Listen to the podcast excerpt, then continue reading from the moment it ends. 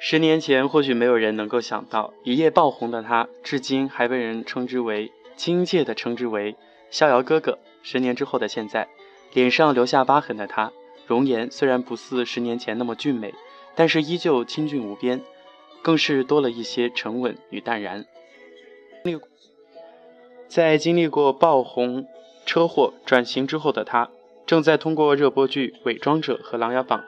重新让观众认识经历十年蜕变的他，而即将播出的新剧《大好时光》和《旋风十一人》也将为胡歌在下半年开启电视屏幕的霸屏模式，好好期待吧。一九九六年的时候，十四岁的胡歌便成为了上海教育电视台的小主持人。二零零一年，以高分考入上海戏剧学院表演系。在二零零五年的时候，因在电视剧《仙剑奇侠传》中成功的塑造了豪爽深情的李逍遥一角，而一举成名，并且还演唱了电视剧当中的插曲《六月的雨》《逍遥叹》。二零零九年，在八零后新生代娱乐大明星评选当中封获四大小生之一。八零后观众心目当中的胡歌，还是那年六月站在雨中吟唱回忆的逍遥哥哥。胡歌与演员这个职业的交集。源自他年少时的叛逆，而胡歌与李逍遥的牵手更是一段奇妙的缘分。小学距中学六百米，中学距大学四点四公里，在上海这个坐地铁从一头到另一头至少要两个小时的大都市里边，胡歌的学校以及日常出没的地点，精准地散布在以家为圆心、直径五公里的圆圈之内，这是典型的上海好男孩的生活。高三上学期期末，胡歌的成绩是年级第八名。本来要冲刺复旦的，下学期开始报道，看到老师办公室贴了艺术院校类的招生简章，出于叛逆和好玩，他就跑去试了试。那年，胡歌拿到了两张录取通知书，中戏导演系和上戏表演系，他选择了后者。一种说法是妈妈希望他留在上海，但是他的说法却是报考上戏的主要原因是嘚瑟。当时已经拿到了导演系的录取通知，想看看自己能不能考上表演系。乖乖男进入艺术类院校不是坏事儿。表演课老师范逸松觉得这孩子文化可好呀，尤其文学方面的底子，在当时的同学中是比较突出的。而在当时，这个年轻人展现的突出和实在的优势就是形象特别好。形象好就能够做好演员吗？显然不是。另一位老师王苏认为，一个剧组很多人。对初出茅庐的青年演员而言，个性好与易于合作是不可或缺的。而胡歌在大二的时候就已经签约了唐人影视。据说决定签胡歌之前，唐人的负责人曾托王苏向胡歌的班主任打探情况，得到的一句是“胡歌好孩子”，然后大家都放心了。唐人影视呢是一家以古装剧为主的制作公司，在与胡歌签约之后，便给了他一次试镜古装戏的这个机会。结果用胡歌自己的话说，就是造型非常难看，等于把我列入了古装戏黑名单。与此同时，唐人正在着手筹拍由单机游戏《仙剑奇侠传》改编的电视剧。在正式开拍之前，本觉得与自己无关的胡歌被叫去剧组试妆。碰巧当天，仙剑之父姚壮宪先生前来探班，看到胡歌的造型之后，当即表示希望与胡歌合影。他看到了我的古装造型，觉得很接近他心目当中的李逍遥，于是。在二零零四年的小年夜，胡歌接到了公司通知他饰演李逍遥的电话。电视剧版《仙剑》大受欢迎，男主角胡歌的海报几乎贴满了那个时候的校园宿舍。有好作品撑起来的胡歌，起点非常之高。之后又接拍了《天外飞仙》《少年杨家将》等等作品，一时风光无限。内地最具潜质新人奖、内地最受欢迎男演员等等众多的娱乐奖项拿到手软。胡歌的爆红也使他成为国内仙侠剧男主角的不二人选。唐人在尝到了《仙剑一》的甜头之后，又筹拍了《仙剑奇侠传三》，依旧由胡歌担任男一号，同时集合杨幂、刘诗诗、唐嫣、霍建华、袁弘等一众如今在电视剧中都能独当一面的青春偶像。二零零九年播出后，再次引领仙侠热潮。今年是《仙剑》系列作品诞生十周年，唐人公司计划筹拍《仙剑奇侠传》电影版。而胡歌依旧是观众心目当中唯一的男主角，更有甚者在社交媒体上表示啊，无胡歌不仙剑，来表达胡歌在观众心目当中的地位。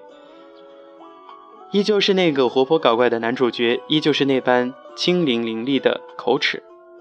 《仙剑奇侠传三》中的胡歌与出道时的样子似乎不一样了。这种不一样，在胡歌后来接拍的电视剧当中更为明显。不仅仅是外貌上的些许变化，更重要的是角色气质和角色类型的不同。而这些变化都源自于零六年的那一次重大的人生变故。二零零六年八月二十九号晚，胡歌与女助手。张冕乘坐的现代旅行车与一辆厢式货车发生追尾碰撞，张冕抢救无效死亡，而被他换下后到后座休息的胡歌捡回了一条命，但身受重伤，尤其是右眼。经过抢救，胡歌的脖子和右眼缝合了将近一百多来针，并且在四天之内就经历过两次全身麻醉的手术。而在后续的一年当中，因为车祸创伤，胡歌又经历了前前后后数十次的修复手术。车祸使得胡歌的演艺工作全部停摆。所幸的是，胡歌当时正在拍摄的《射雕英雄传》剧组宣布停下来，等待胡歌一年。所有的人都在期待他从车祸中恢复过来。恢复健康之后，胡歌立马就投入到《仙剑》剧组的拍摄。刚开始的时候，他并不能完全适应那一张车祸后的脸，甚至考虑拍摄的时候戴上黑框眼镜，用刘海遮住疤痕，或者拍海报的时候只拍右脸。别人接受新的胡歌容颜。他要自己接受自己，这个是一个过程，大家都需要时间。逍遥哥哥就变成了刀疤胡，眼角多了几道疤痕的胡歌，把经历车祸的种种写成了一本叫做《幸福的拾荒者》的书。书中的他以非常乐观的笔触去理解和接受这场意外带来的改变，这个也让胡歌重新获得审视自己的机会，于是便有了胡歌转型尝试话剧和正剧。二零一零年，胡歌主演的穿越历史剧《神话》在央视八套开年黄金档全国首播，首播拿下了百分之三点一三的收视率，创下央视八套收视纪录。二零一一年，胡歌参演的纪念辛亥革命百年献礼大片《辛亥革命》，凭借黄花岗七十二烈士之一的林觉民这个角色，入围第三十一届大众百花奖最佳新人奖。二零一三年，胡歌用一整整的一年的时间回归话剧舞台。出演话剧《如梦之梦》，饰演五号病人，并且凭借此角色获得第二届丹尼国际舞台表演艺术最佳男演员奖。同时，出演白先勇方言话剧《永远的伊雪燕》，全程用上海话表演，并获得上海文化广场年度最受欢迎、最受欢迎的男主角奖。谈到为何花整整一年时间在话剧舞台上，胡歌笑称，演话剧是他预谋已久的一件事儿。一方面是想通过话剧弥补自己大学时缺少话剧排练的遗憾，另一方面也是希望自己不被某一种角色定位，通过回归舞台来突破表演的瓶颈。他没有把话剧演出当作是一个工作，而更像是通过话剧重新回到学校学习的状态。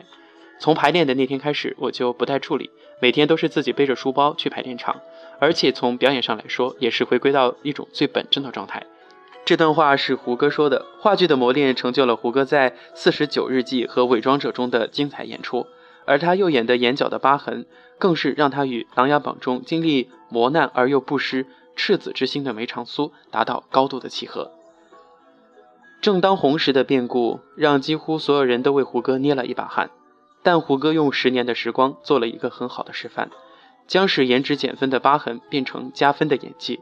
没有人在乎那道代表过去的伤痕。当他进入角色之后，身上有一种角色散发出来的英气，使得他看起来坚硬坚韧，更显得出色。他硬生生地把人生从偶像活成了励志，就像他在微博当中写的那样：“回不去的容颜，求不来的蜕变。”胡歌的很多圈内朋友和粉丝都说，经历过这场遭遇之后，胡歌变得更加的成熟了。